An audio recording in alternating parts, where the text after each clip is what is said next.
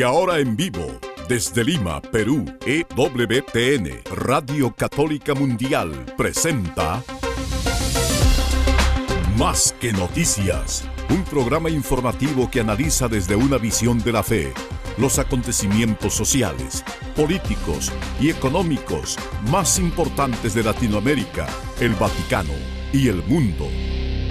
Más que noticias, respuestas a las interrogantes de los temas más actuales y la manera correcta de interpretarlos a la luz de la fe.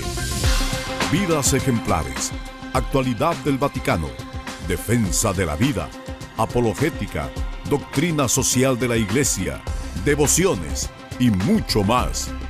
Esto es Más que Noticias. Comenzamos el programa. Buenos días amigos, un gusto estar con ustedes cerrando ya nuestra semana informativa. Los viernes, como todos los días, de lunes a viernes a las 12 del mediodía hora de Miami, con su programa Más que Noticias desde la redacción central de la Agencia Católica de Informaciones en Lima, Perú, parte de la gran familia de EWTN y Radio Católica Mundial. Tenemos una gran misión, que Jesucristo sea conocido y amado por todos y para eso tiene que ser amado como para conocerlo más cada día, cada uno de nosotros así poder estar en condiciones de compartirlo. Gracias por acompañarlos, soy Eddie Rodríguez Moreno. También reciba mi saludo amigos, les habla Guillermo Montezuma. Quisiera comenzar con una frase de San Ambrosio que decía esto, todo lo tenemos en Cristo, todo es Cristo para nosotros. Si quieres curar tus heridas, Él es el médico. Si estás ardiendo de fiebre, Él es el manantial. Si estás oprimido por la iniquidad, Él es justicia. Si tienes necesidad de ayuda, Él es fuerza. Si temes la muerte, Él es vida. Si deseas el cielo, Él es el camino. Si refugio de las tinieblas, Él es la luz. Si buscas manjar, Él es el alimento. Qué palabras para más precisas de poder entender quién es esa persona tan importante, central, única, esencial en nuestras vidas. Y se dicen ideas equivocadas sobre lo que ha enseñado, sobre su doctrina, diciendo que es teoría, que es abstracción, que está desconectada de la realidad, que hay que actualizarnos, que no es práctica, que no es útil. Y nada más falso que esta percepción, la doctrina es la misma verdad en cuanto ha sido expresada y ha sido explicada. ¿Para qué? Para que sea aplicada. La doctrina es el presupuesto necesario de toda la acción eclesial que será verdadera cuanto más afianzada esté en lo doctrinal y si la doctrina es bien explicada, entonces sin lugar a dudas será bien aplicada. Son inspiraciones de una otra manera de un libro que menciona al Papa Benedicto para que entendamos que esta doctrina que queremos aprender y comunicar, pues es justamente la palabra del Señor que ha salido de la boca de Dios y Jesucristo mismo, y que esperamos que en la medida de nuestras posibilidades este programa pueda ayudar a comprender más acerca del Señor y más del accionar de lo que nosotros tenemos que poner en marcha para que sea este mundo un poco agradable, más agradable a los ojos del Señor, mirando las noticias, mirando lo que ocurre y volvemos a mirar algo, una realidad muy, muy natural, sencilla, importante, ha sido pues lo que ha acontecido en Argentina que da ciertas señales de que puede ser esperanzador, sobre todo cuando hay gente que zapatea y dice esto será una desgracia tremenda, cuando los que dicen eso viven en desgracia, han generado desgracias para sus propias patrias en el continente y en el mundo entero. Pero miramos que Alberto Fernández visitará Roma, este, el actual presidente argentino, para despedirse del Papa y Milei, por otro lado, está dispuesto a visitar. Le vamos a darle algunos detalles de este significativo gesto de reencuentro entre lo que podría ser pues, el presidente eh, nuevo que tendrá Argentina con el Papa. Y bueno, Rafael Fernández, recordamos que su anterior visita al Vaticano fue justo a vísperas de legalizar el aborto en ese país.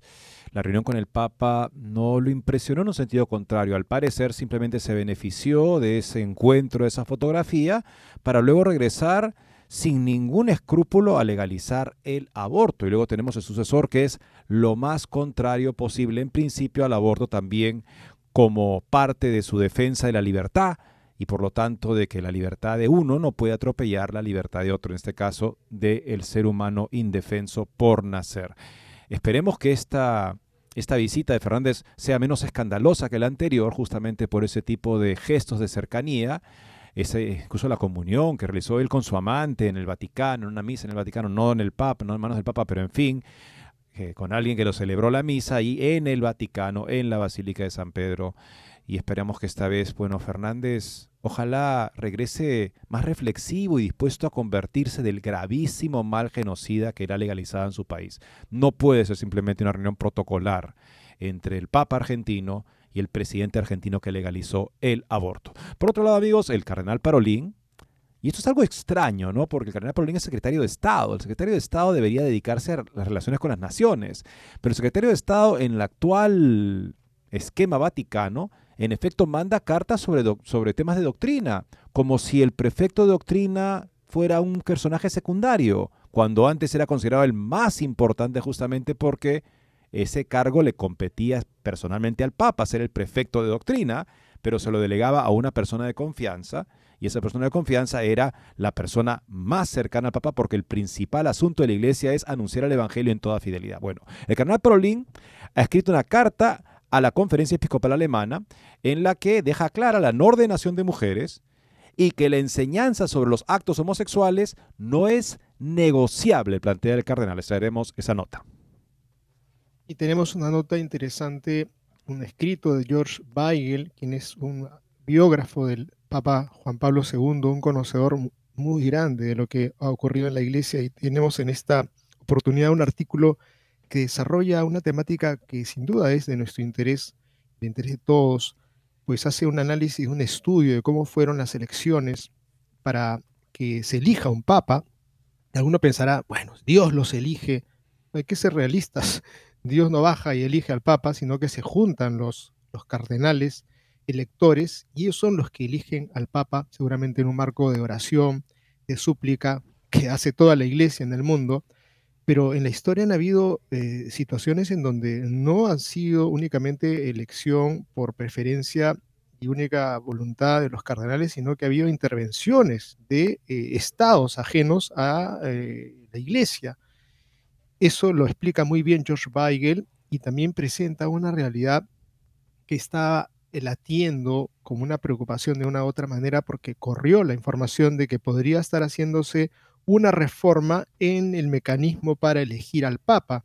Vamos a compartirles esta nota interesantísima de George Weigel que dice el título así, una reforma sinodal del cónclave papal Iglesia y Trans, la obsesión por la inclusión. Un reciente artículo del arzobispo emérito de La Plata, Monseñor Héctor Aguer, con este subtítulo. La presión mundial en favor de los nuevos derechos se deja sentir también en Roma, pero es precisamente la sede de Pedro la que debe transmitir la luz de la verdad o sea, que personas que se identifican como trans, incluso algunos que practican la prostitución como trans, vayan al Vaticano y se sientan de alguna manera confirmados y acogidos por el Papa sin necesidad de convertirse, no es un servicio ni a la verdad ni a la caridad. Y tenemos un artículo interesantísimo también, amigos, seguramente va a arrojar muchísimas luces, de Jan Strumolski, es un cisterciense de la Orden Cisterciente de la Estricta Observancia, que arroja un artículo excelente para que podamos entender esa idea de una iglesia que es una especie de hospital de hombres heridos y que por lo tanto tienen derecho a recibir la Eucaristía y la comunión. Este, eso no es tan así. Eso no es tan así y estamos también mirando una realidad en donde la temática, que lo mencionamos al inicio, de la doctrina, pues cuando está muy bien enseñada, la aplicación de esa práctica será eh, correcta, adecuada. Dicen por ahora algunos que no se quiere tocar el tema doctrinal, no es de nuestra incumbencia, nosotros no queremos cambiar ningún dogma, ninguna forma de proceder eh, teórica, pero quieren cambiar una práctica. Este autor en verdad pone el dedo sobre la llaga para que entendamos bien sobre estos cambios pastorales supuestamente no doctrinales se estarían haciendo a tinta de la iglesia, nos va a ser de gran ayuda para nuestra propia práctica espiritual y también para nuestra, nuestro despliegue apostólico. Tenemos que enseñar la verdad y vivir en la verdad. Con estas notas y otras volvemos en breve. No se muevan de EWTN, Radio Católica Mundial. Enseguida regresamos con Más que Noticias.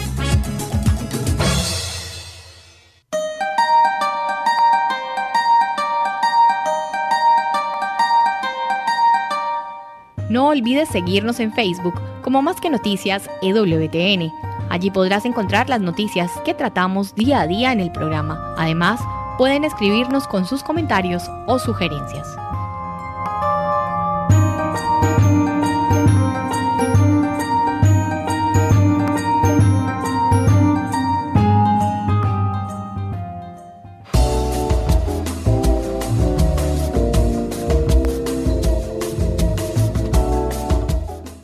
Quieres estar informado de todas las noticias del acontecer de la iglesia y seguir el día a día del Papa Francisco, entra ya a la página web de Así Prensa www.asiprensa.com y podrás estar enterado de todo lo que sucede en la iglesia.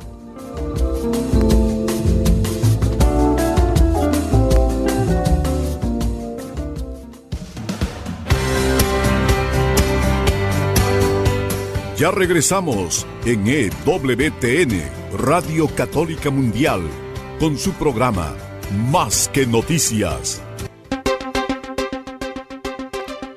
Alberto Fernández, presidente saliente de Argentina, visitará Roma para despedirse del Papa el presidente electo, Milei, está dispuesto a visitarle. Dice, obviamente, si me acepta, iría a visitarlo en Roma.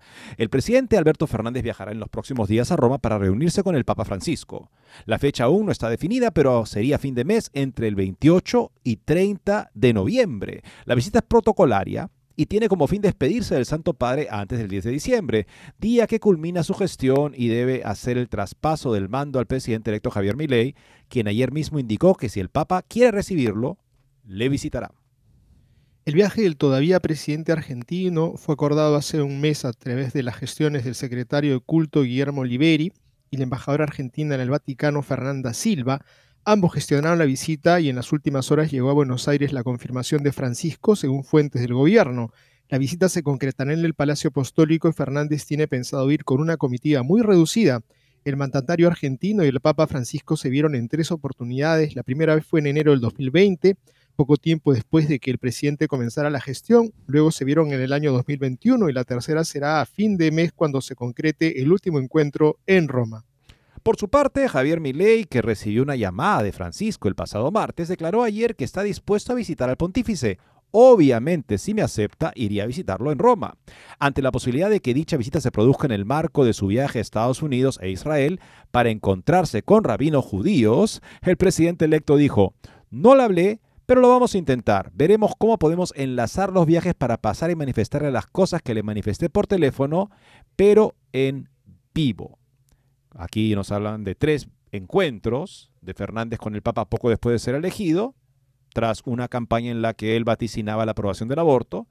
Poco antes de aprobar el aborto, con todo su peso político, es el, entre comillas, logro de Alberto Fernández, esta nefasta ley que priva a los argentinos por nacer de derechos, y ahora esta última visita protocolaria, en efecto, el Papa es argentino, el presidente argentino sale, es, educado, protocolar, hacer una visita.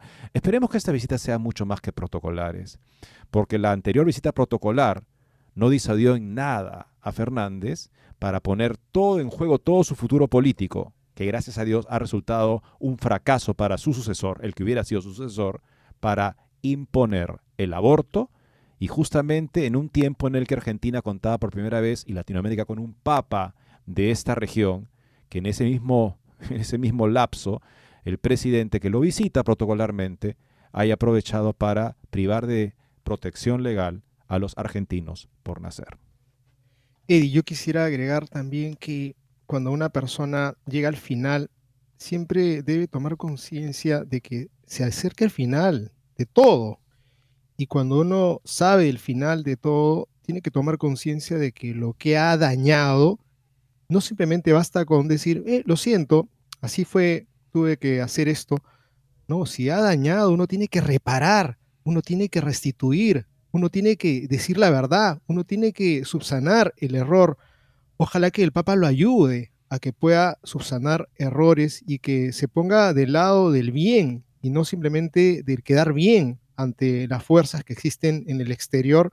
Y ojalá que sea un encuentro espiritual, porque todo se termina y, este señor pues se va, se va con bastantes deudas, diría yo, en lo que respecta a un gobernante cristiano debería haber hecho.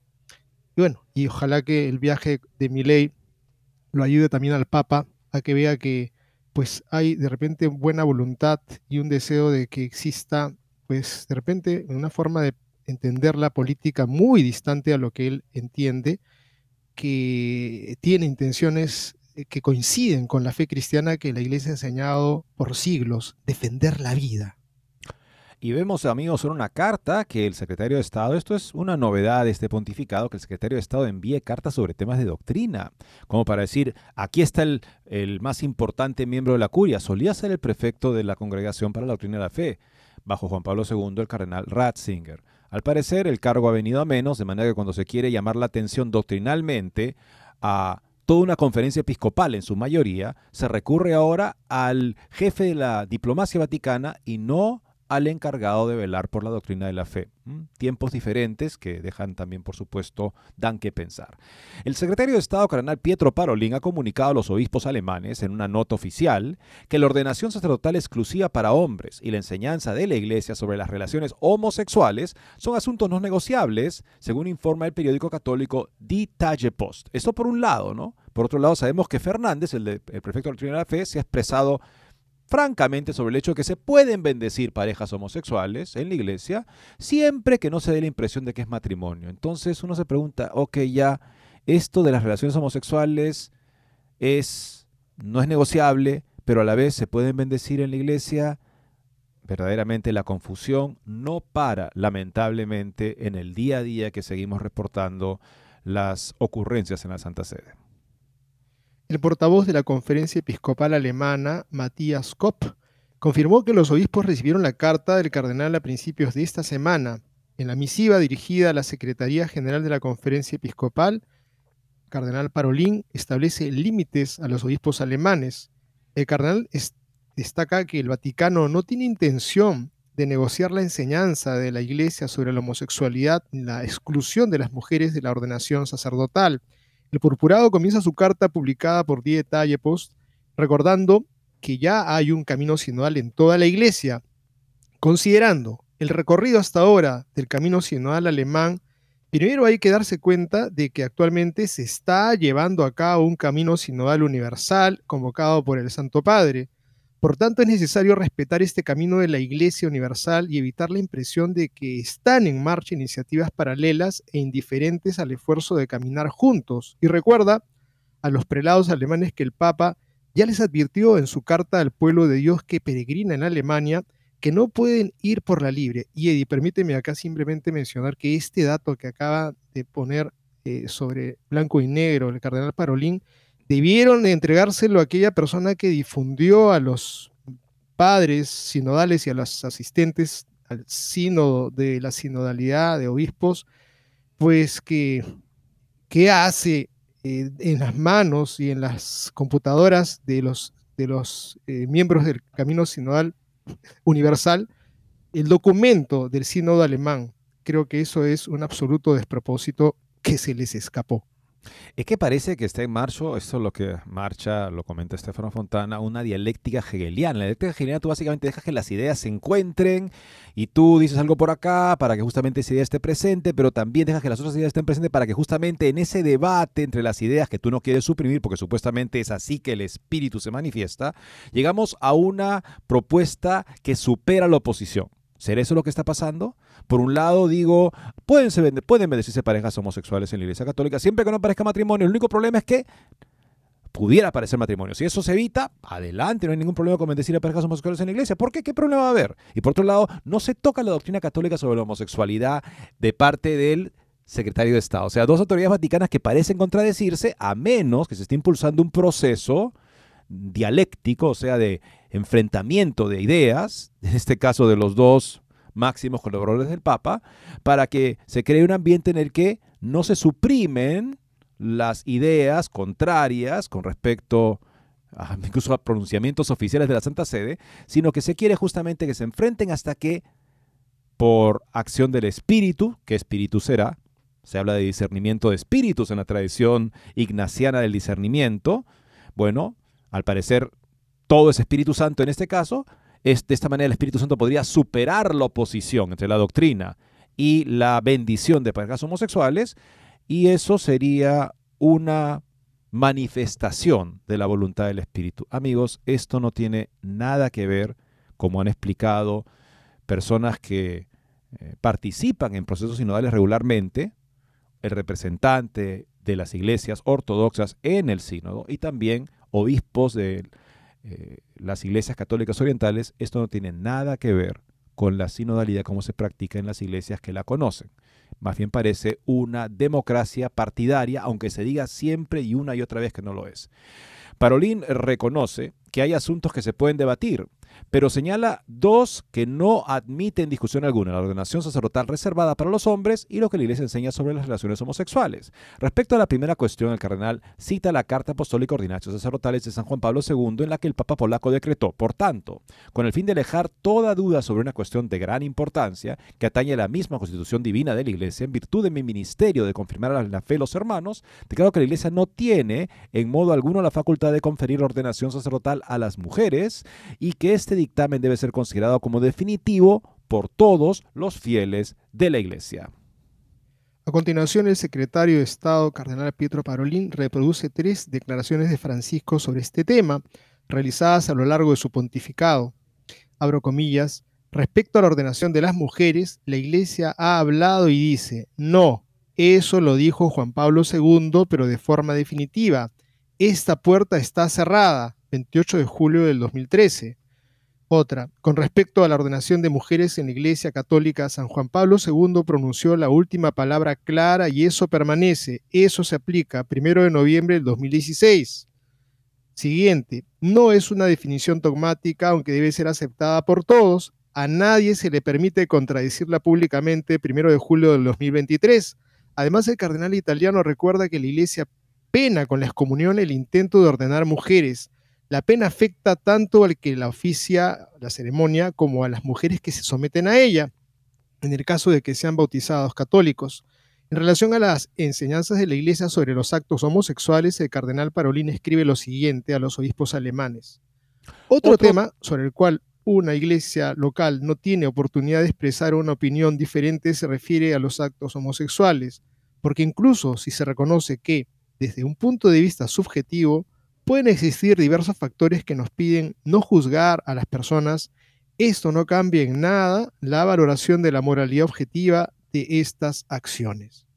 Continúa Parolín, la constante enseñanza de la Iglesia destaca que la valoración moral objetiva de las relaciones sexuales entre personas del mismo sexo se establece con exactitud y certeza.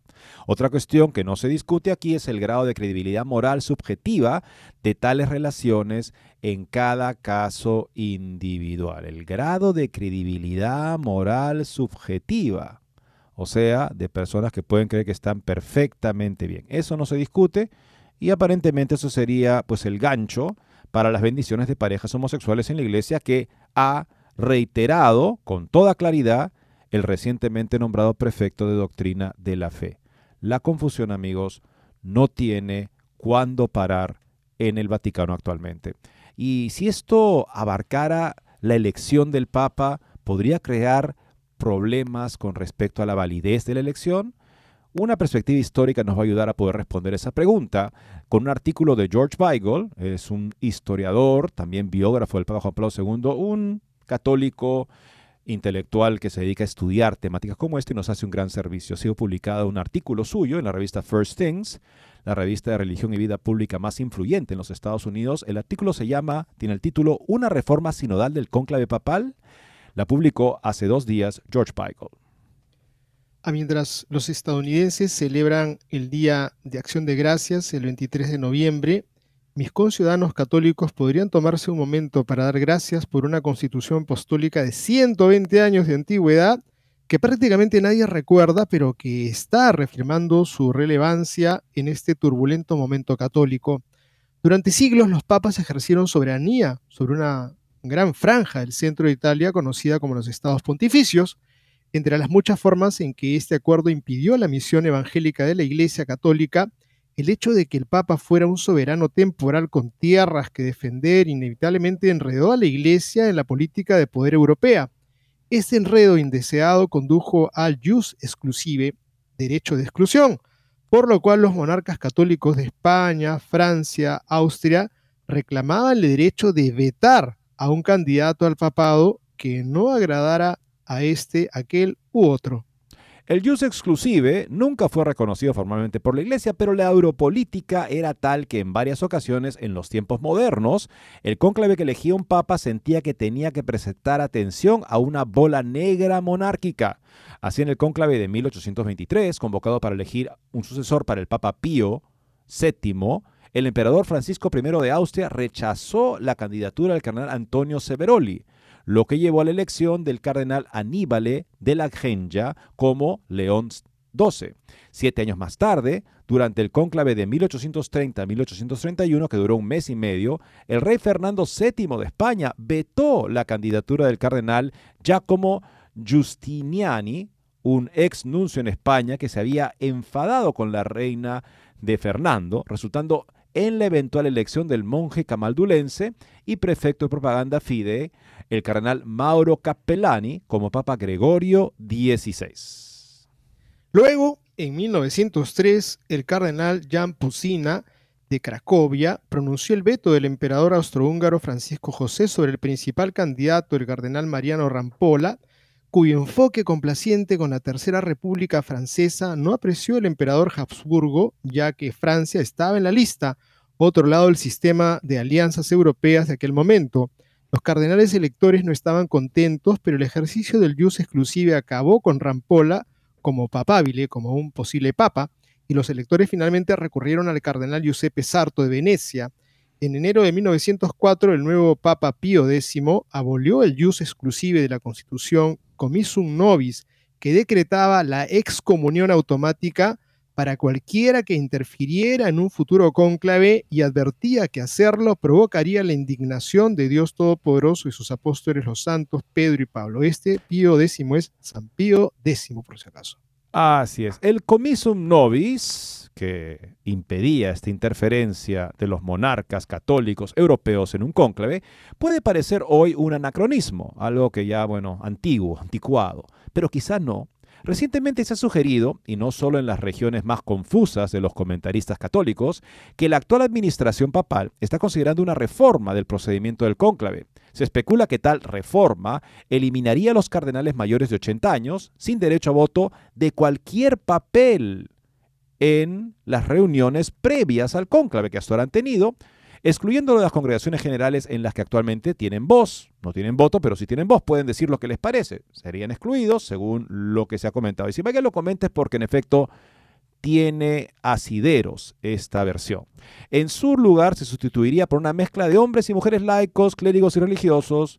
Luego se reunirían pequeños grupos, incluidos tanto los cardenales electores como estos otros, utilizando la metodología de la conversación en el espíritu, facilitada por el sínodo 2023, para discernir lo que la iglesia necesita en un nuevo papa. Y sabemos que esta metodología justamente ha sido tachada del hecho de que no permite que haya un debate sincero entre los participantes. Inmediatamente vienen a la mente varios problemas graves, porque si bien en estos días puede que no haya monarcas católicos interesados en influir en un cónclave mediante un veto, otras potencias mundanas seguramente intentarían ejercer otras formas de veto. Abrir las discusiones preelectorales más allá del colegio cardenalicio inevitablemente generaría presiones por parte de los medios de comunicación mundial y las redes sociales, y esas presiones estarían igualmente inevitablemente impulsadas por la agenda los gobiernos hostiles a la iglesia sin duda querrían meter sus remos en las aguas del cónclave. Me viene a la mente China, Rusia, Cuba y Venezuela. Bien podría haber otros. Luego están los filántropos multimillonarios que entienden que la Iglesia Católica es la última institución global importante que se interpone en el camino de la agenda arcoíris de transformación social mundial que han promovido durante décadas. Estos hombres y mujeres ya han considerado oportuno invertir millones de dólares en referendos sobre el aborto en países históricamente católicos y no hay razón para pensar que pondrían reparos en tratar de utilizar su riqueza para influir en las discusiones previas a la votación durante un interreño papal, en la teoría de que dar forma a esas discusiones tendría una influencia decisiva en la votación cuando los cardenales electores estén encerrados en el cónclave. Qué interesante esta propuesta, ¿no? O sea, los intereses de muchos tipos para que algún candidato pueda salir papa y otro sea excluido, no tienen que pasar por monarcas desaparecidos ya católicos de Europa, sino que podrían desplegarse este tipo de interés y influencia a través de los grandes filántropos y de naciones que buscarían aprovechar este clima de participación de un grupo variado y heterogéneo, algunos sin calificación teológica como vimos durante la asamblea del Sino de la Sinodalidad, estarían muy interesados justamente en mover el péndulo hacia sus intereses para la Iglesia Católica. Estas, presiones estarían presentes si no se cambiaran las reglas actuales del cónclave. Pero abrir las discusiones previas a la votación a personas que no son cardenales al mismo tiempo amordazar las voces de algunos de los ancianos más sabios de la Iglesia hace mucho más probable que esas presiones tengan un efecto real. Y eso realmente no debería suceder. Todo cambio, que se puede hacer así como, en fin, con un buen espíritu ingenuamente, tiene consecuencias que la historia nos puede ayudar a esclarecer. Vamos a la segunda pausa del programa, amigos, regresando. Un interesante artículo eh, sobre estas reuniones que vemos periódicamente entre el Papa y personas transexuales, incluso activamente eh, que practican la prostitución, eh, y el realce que tienen este tipo de reuniones ¿Cuál es el mensaje que está dando finalmente el Papa? ¿Está bien vivir así y acercarse al Papa? ¿O será un tipo de reunión protocolar como la que ha tenido con Alberto Fernández después de la cual hizo, legalizó el aborto? Es que verdaderamente el mensaje que comunican los gestos y las acciones, no importen esos temas, vamos a ver el parecer, como siempre muy informado, del cardenal, perdón, de Monseñor Héctor Aguer, obispo emérito de La Plata. Con eso ya volvemos. No se muevan de EWTN, Radio Católica Mundial. Enseguida regresamos con Más que Noticias.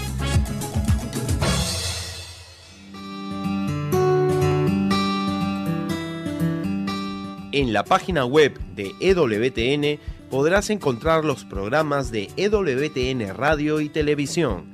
Solo tienes que descargar los podcasts y así encontrarás tus programas preferidos. Recuerda en www.ewtn.com.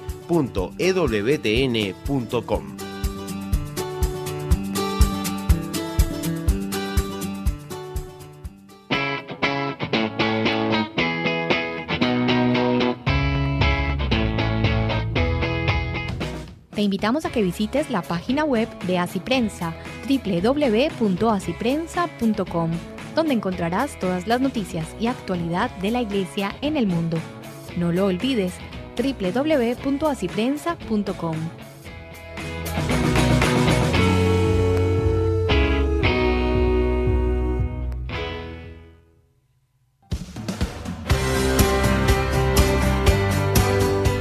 Ya regresamos en EWTN, Radio Católica Mundial, con su programa más que Noticias. Para comunicarse en vivo con Más que Noticias, nos pueden llamar desde Estados Unidos al teléfono gratuito 1-866-398-6377 y desde cualquier parte del mundo al 205-271-2976. Cuando uno lee las columnas de Monseñor Héctor Aguirre, soy mérito de La Plata, uno verdaderamente se pone a pensar en una columna en particular que él escribió en la que hablaba de esta condena a la prácticamente al anonimato de los obispos a los 75 años, porque anteriormente de la reforma que hizo Pablo VI, el obispo reinaba hasta su muerte o una evidente discapacidad que puede ser constatada médicamente, ¿no? Era como un papa en su diócesis. Esto, claro, hacía un contrapeso para algún tipo de ideas, tal vez un poco tal vez demasiado experimentales, porque siempre había el contrapeso de la experiencia de estos venerables obispos que no podían ser tocados a menos que cometieran un crimen canónico o, acabaran, cayeran en una evidente discapacidad. Uno ve justamente Héctor Aguer años después de haberse aceptado inmediatamente su renuncia como obispo emérito de La Plata por 75 años, esta nueva práctica desde los años 60, que tenemos acá una persona que ya quisiéramos eh, ver justamente este tipo de lucidez y criterio en todo el colegio episcopal. Lamentablemente es siempre menos común. Ha escrito un interesante artículo con el título Iglesia y Trans, la obsesión por la inclusión.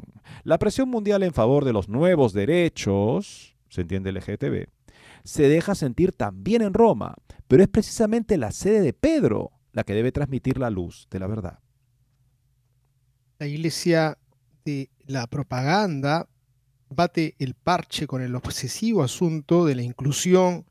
En el discurso de inauguración de una sesión sinodal, el sumo pontífice auspició que una vez realizadas las reparaciones necesarias, la iglesia vuelva a ser un lugar de acogida para todos, todos, todos. Esta expresión increíble es un implícito insulto a la obra de sus antecesores, y la descalificación de la historia de la catolique, la Iglesia Católica Universal por su naturaleza. En efecto, el mandato de Cristo a los apóstoles en el envío original fue hacer que todos, pantata etne, todos, sean discípulos, esto es, pueblos cristianos. Esa totalidad no excluye a nadie, la incredulidad es la que excluye y el mundo, el enemigo, que impide la evangelización. Pero ahora Roma emplea un criterio sociológico o de psicología social desarrollado a causa del apriete del mundo, de la moda y la imposición de nuevos derechos. Ahora el argumento es la inclusión de las personas trans. ¿Quién es un trans? Fundamentalmente diré, es una persona con tendencia homosexual que ha intentado cambiar de sexo por medio de cirugías e ingesta de hormonas, un atentado contra su propia identidad. Estos casos indican el desprecio de la biología como realidad que integra la personalidad y como dato teológico una rebeldía contra el plan de Dios, por el cual somos varón o mujer. Basta recordar el pasaje bíblico. Dios dijo, hagamos al hombre a nuestra imagen, según nuestra semejanza, los creó varón y mujer, Génesis 1, 26 al 27. Juan Pablo II enseñó bellamente que la imagen y semejanza divina está en la diversidad de los sexos y en referencia de uno al otro. Esta referencia es un valor original. Después dijo el Señor Dios, no conviene que el hombre esté solo, voy a hacerle una ayuda adecuada un complemento. Génesis 2.18. El relato prosigue, con la costillas que había sacado del hombre, el Señor Dios formó una mujer y se la presentó al hombre. El hombre exclamó, esta sí que es hueso de mis huesos y carne de mi carne. Se llamará mujer, Isha, es decir, varona, porque ha sido sacada del hombre, Ish. Génesis 2 del 22 al 23. La mutua referencia funda una realidad institucional. Por eso el hombre deja a su padre y a su madre y se une a su mujer, y los dos llegan a ser una sola carne. Génesis 2.24, reiterado por nuestro Señor Jesucristo. La escena del encuentro de exclamación de felicidad del varón aparece en representaciones artísticas, mosaicos, por ejemplo, que sirvieron de catequesis para las personas sencillas. El hombre extiende sus brazos en señal de recepción y alegría. Estos elementos, texto e imágenes, han sido un fundamento de la cultura cristiana. La manía inclusiva es inspirada ahora por el dicasterio encargado de la doctrina de la fe, atento a las voces del mundo, más sonoras que las de la Biblia. La cuestión reciente es la posible admisión de los trans al sacramento del bautismo, que como se sabe es la puerta del ser cristiano. El criterio de solución ha de ser teológico, entonces conviene recordar que según la tradición, el acceso al bautismo no se trata ahora de niños, está ligado a un proceso de conversión que se concreta en una decisión de cambiar de vida para adoptar la forma cristiana. La gracia del sacramento reclama el ejercicio de la libertad y la corona con el don de Dios. Pienso que la inclusión de un trans tiene la misma exigencia que el caso de un homosexual, de una persona con tendencia homosexual. Es verdad que aquel no puede remediar el estropicio que ha hecho de su identidad biológica, pero la sede de la conversión es la voluntad. podría decir la aceptación de la forma del vivir cristiano, que entre las virtudes que la constituyen cuenta la castidad. Es un cambio fundamental, no querer vivir ejerciendo la pseudoidentidad a la que ha accedido por medio de una decisión errada. Parece difícil, pero es la exigencia de la verdad. Las cuestiones de género ocupan la atención prioritaria en la cultura vigente en el mundo. La Iglesia debe pronunciarse contra el desprecio de la noción metafísica, o sea, de la realidad como fundamento, de naturaleza, y reiterar una consecuencia perversa, el cambio de sexo, entre comillas. Este es un preámbulo a la exclusión de los trans si no se cumplen las condiciones que el don del bautismo exige. El caso corre paralelo a la situación de las personas con tendencia homosexual. La presión de la cultura mundana se impone como ocurre, por ejemplo, en la iglesia alemana y en la iglesia holandesa. El catecismo de la Iglesia Católica aborda sintéticamente y de manera intelectualmente decisiva la cuestión de las personas con tendencia homosexual en los números 2357 2359, en la sección sobre el sexto mandamiento del Decálogo dedicados a la castidad y homosexualidad. Hace notar ahí que el origen psicológico de esta depravación permanece en gran medida sin explicación. Digamos que análogamente no es fácil de comprender el proceso que lleva una persona a su intento de cambiar de sexo, entre comillas. El testimonio de la Sagrada Escritura no deja lugar a dudas. No heredarán el reino de Dios, 1 Corintios 6:10. En este pasaje, como en 1 Timoteo 1:10, se refiere el caso de los varones, ársenes, que incurren en el abandono del orden natural. Se los llama arsenocoitas. Y es decir, varones que tienen coito con varones, en Romanos 1, 24, 27 se dice que deshonran sus propios cuerpos. En el Antiguo Testamento se destaca el juicio contra Sodoma, Génesis 19, 1, 29. De ahí que a las personas que tienen tendencia homosexual se les llame también sodomitas. En este caso, está refiriéndose, en este caso está refiriéndose eh, a las personas activamente homosexuales, no a personas que experimentan tendencia homosexual, hay que aclarar eso, claro. Así es. Es una desgracia, ciertamente, pero no se la puede confundir con fatalidad. El catecismo señala que se trata de una tendencia objetivamente desordenada y esas personas están llamadas a hacer en su vida la voluntad de Dios. Deben ser tratadas con compasión y delicadeza. Esta es la base de su inclusión. Están llamadas a la castidad, a educar la libertad interior y con la ayuda de la gracia pueden irse acercando a la perfección cristiana. Una cosa es la tendencia objetiva y muy otra el ejercicio Hoy en día se habla del orgullo gay, del ejercicio de la perversión como un ideal de vida. La propaganda pública suele ser agobiante. En algunas sociedades se impone a propósito su propósito de hacer cambiar el juicio de la mayoría de la población. El caso de los trans y del cambio de sexo se, van se va aceptando como algo normal. De allí que la inclusión propuesta por el oficialismo eclesiástico tenga un efecto pernicioso en el clima cultural. La Iglesia en su enseñanza reivindica la auténtica humanidad del hombre. Se puede citar al respecto la Declaración Persona Humana de la Congregación para la Doctrina de la Fe 1976 y el Magisterio de San Juan Pablo II, pero actualmente han cambiado los aires. Aquella sagrada congregación fue transformada en un dicasterio que debe dedicarse a la promoción de la teología, de la mala teología y abstenerse de condenar a nadie. Es la inclusión del error, de la ambigüedad y de la confusión contra la grande y unánime tradición eclesial.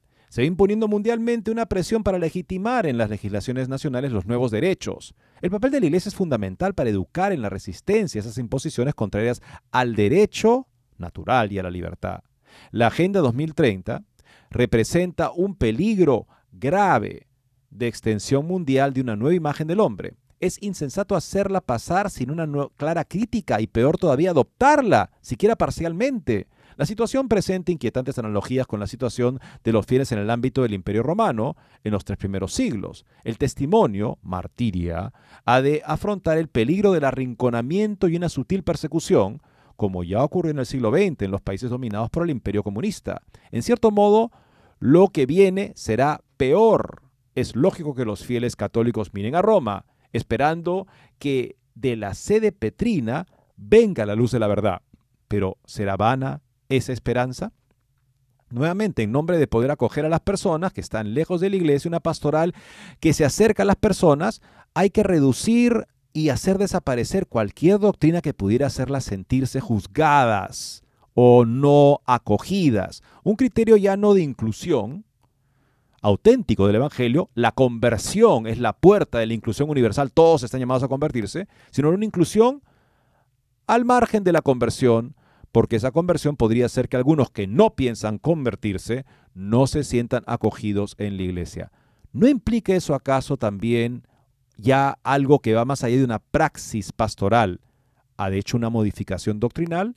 Veamos el análisis de el padre eh, Jan Strumilowski, un sacerdote polaco perteneciente a la orden cisterciense. El título es Cambios pastorales no doctrinales. La espiritualidad y la moralidad deben expresar claramente las verdades reveladas. La ortodoxia protege y da lugar a la ortopraxis, o sea, la buena doctrina, salvaguarda la buena práctica. Por lo tanto, la dirección opuesta también es significativa. Cambiar la práctica a una que no esté en consonancia con la doctrina o que sea independiente de ella, pierde su carácter católico. La respuesta más común es que la reforma no busca cambiar la doctrina, sino cambiar el estilo o las prácticas pastorales. Y de hecho, los documentos que buscan introducir ciertos cambios no abordan directamente cuestiones doctrinales, se postula un cambio en actitud, en prácticas o en cuestiones del derecho canónico de la Iglesia, pero ¿realmente puede la práctica en la Iglesia mantener tanta autonomía? En general, la doctrina y la práctica de la vida espiritual en la Iglesia no son dos elementos separados. No se trata de que el depósito de fe sea un conjunto abstracto de verdades que se deben aceptar intelectualmente, mientras que la espiritualidad es un conjunto diferente de principios para vivir. En realidad, la vida espiritual es vivir según la verdad revelada sobre Dios, el hombre, la salvación, el sentido y el propósito en la vida humana. Y aunque las verdades de fe parezcan abstractas, siempre tienen su justificación y se reflejan en la vida espiritual. La división entre doctrina y moralidad o espiritualidad es más metodológica que otra cosa, Eddie. Creo que en verdad esta frase es muy importante, sobre todo cuando escuchamos aquí pastores que dicen, ya dejemos de lado el catecismo, dejemos de lado tanta teología, tanto dogmatismo, tanta teoría, vayamos a hacer un apostolado vivencial. Oye, si todo lo que está en la teología, todo, absolutamente todo, tiene una trascendencia en la práctica cotidiana de la vida espiritual y del apostolado, creo que las personas que postulan esto no han entendido o se han comido el cuento de que la teoría de la doctrina es algo que eh, eh, es, está en la estratosfera. O será como decía el amigo filósofo del Papa San Juan Pablo II, es una idea marxista finalmente, aunque no lo sepan, que sostiene que la praxis vale infinitamente más que cualquier teoría, en este caso que cualquier doctrina. Y la doctrina que no se practica cae en desprecio. Y finalmente lo que se hace es la verdadera doctrina. Me parece que eso apunta el padre Strumilowski. Eh, la espiritualidad y la moralidad deben expresar claramente las verdades reveladas. La ortodoxia protege y da lugar a la ortopraxis, la buena doctrina, a la buena práctica. Por lo tanto, la dirección opuesta también es significativa. Cambiar la práctica a una que no esté en consonancia con la doctrina o que sea independiente de ella pierde su carácter católico. Sin embargo, es posible cambiar las prácticas pastorales para que las nuevas expresen la misma doctrina o incluso la expresen mejor. Es posible expresar la misma verdad sobre la misa a través de diferentes formas rituales. Es posible expresar y vivir los dogmas marianos mediante diversas prácticas de devoción mariana. En tales casos estamos viendo otras prácticas que surgen de las mismas verdades y están dictadas por esas mismas verdades, no simplemente por circunstancias fortuitas de nuevos tiempos o sensibilidades nuevas. Por lo tanto, para que dicho cambio esté justificado, los nuevos tiempos y sensibilidades deben ser confrontados y evaluados a la luz de la misma doctrina inmutable. Aquí estamos en la propuesta de la revista Comunio del cardenal Ratzinger, cardenal Wojtyla, futuro Juan Pablo II, a diferencia de la revista Concilium. La revista Comunio decía, sí, hay que acercarse a la mentalidad y a las formas de vida actuales, pero hay que juzgarlas a la luz del Evangelio y la enseñanza constante del magisterio para ver lo que es válido y no de una adaptación cultural verdadera, auténtica, a diferencia de Concilium que decía que la manera que la gente vive y piensa hoy día es ya una manifestación del Espíritu y la iglesia tiene que adecuarse a ella de manera que como vive y piensa la gente acaba siendo más importante que la enseñanza constante de la Iglesia defendida por el Magisterio. Intentemos entonces analizar algunos cambios pastorales, tanto aquellos introducidos de manera arbitraria por los pastores a los que el magisterio responde adecuadamente, como aquellos que han sido propuestos por el propio magisterio en las últimas semanas. Uno de esos cambios, o más bien un conjunto de cambios pastorales, son diversos experimentos litúrgicos que responden a la nueva sensibilidad de las personas contemporáneas. En diversas comunidades, por ejemplo, los pastores introducen instrumentos musicales que la iglesia prohíbe claramente usar en la liturgia algunas partes de la misa son improvisadas, el estilo mismo de la celebración cambia para valorar más la apertura de la celebración del celebrante hacia la comunidad participante. A, lo a largo plazo, estas modificaciones nos permiten notar claramente que están provocando un cambio en la comprensión misma de la naturaleza de la misa. Cada vez más los católicos parecen creer que el objetivo principal de la misa es construir comunidad, o que la misa es, en el mejor de los casos, un lugar para un encuentro excepcional con Cristo, Señor. Y, por supuesto, tales objetivos o frutos de la misa también están presentes en ella. Sin embargo, no son de primera importancia. Sin embargo, el cambio de forma puede en algunos casos eclipsar el carácter sacrificial de la misa. Otro ejemplo de cambios pastorales podría ser el excesivo énfasis en cuestiones relacionadas con la caridad, lo que hace que el evangelio no se vea, se vea, perdón, como un sistema único que enseña cómo ser buenas personas. No es casualidad que cada vez se hagan más frecuentes preguntas del tipo ¿por qué debería creer si soy una buena persona? Tampoco es casualidad que cada vez más sacerdotes tengan problemas para responder a tales preguntas. Reducir la misión de la iglesia a la caridad o sea, ser una buena persona, entendido la caridad de esa manera, tergiversa su misión sobrenatural. La fe no es una herramienta para perfeccionar la moralidad, sino el comienzo de la salvación. Después de todo, en la iglesia se trata principalmente de la reconciliación del hombre con Dios, no solo una reconciliación moral, sino de la existencia misma, para la cual sirve precisamente la vida sacramental. Por eso, además de la palabra, los sacramentos ocupan un lugar central en la iglesia. ¿Y qué hay de los cambios propuestos por el magisterio actual? Uno de los cambios más controvertidos es la propuesta de permitir la comunión a personas que viven en uniones no sacramentales. Sobre por qué esto es una premisa errónea, he escrito en otro lugar. Sin embargo, veamos si tal cambio puede ocurrir sin cambios en la doctrina. Para que sea posible otorgar la comunión a personas que viven en uniones no sacramentales, donde mantienen una vida sexual activa, se requiere cambiar al menos una de las verdades reveladas. Este postulado oculta entonces ya sea, uno, un cambio en la doctrina sobre el pecado grave, ya que la Iglesia enseña que el Santísimo Sacramento es el último sacramento de iniciación cristiana. Para recibirlo se debe estar ya incorporado sacramentalmente a Cristo a través del bautismo y permanecer en unidad con la Iglesia y en estado de gracia santificante.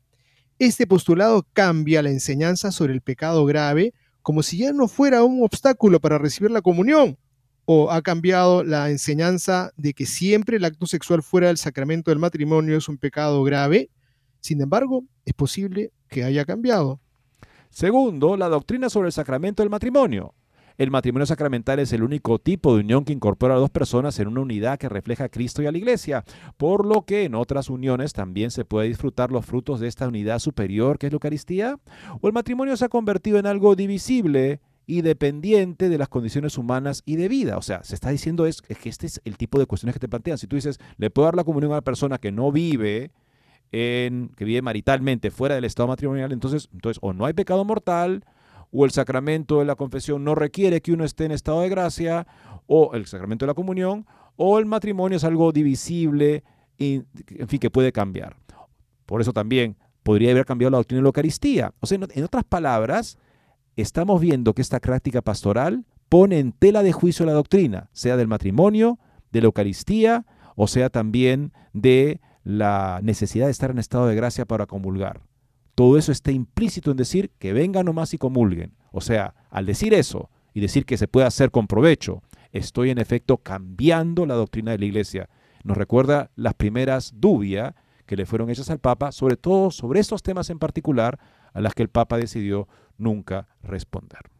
Eddie, finalmente decirles que efectivamente sacas algo del contenido de la doctrina, de lo que ha enseñado el Señor y que ha enseñado Él, el Verbo encarnado, todo se termina cayendo, todo se termina cayendo. Bien, amigos, el próximo domingo es Cristo Rey. Vayamos a misa, vayamos en familia, hagamos que Cristo reine en nuestro corazón y en nuestras vidas con mucha alegría con mucho gozo, también con un orgullo para poder comunicarlo con valentía, sin miedos, sin temores. Muchas gracias y Dios mediante estaremos con ustedes el próximo lunes.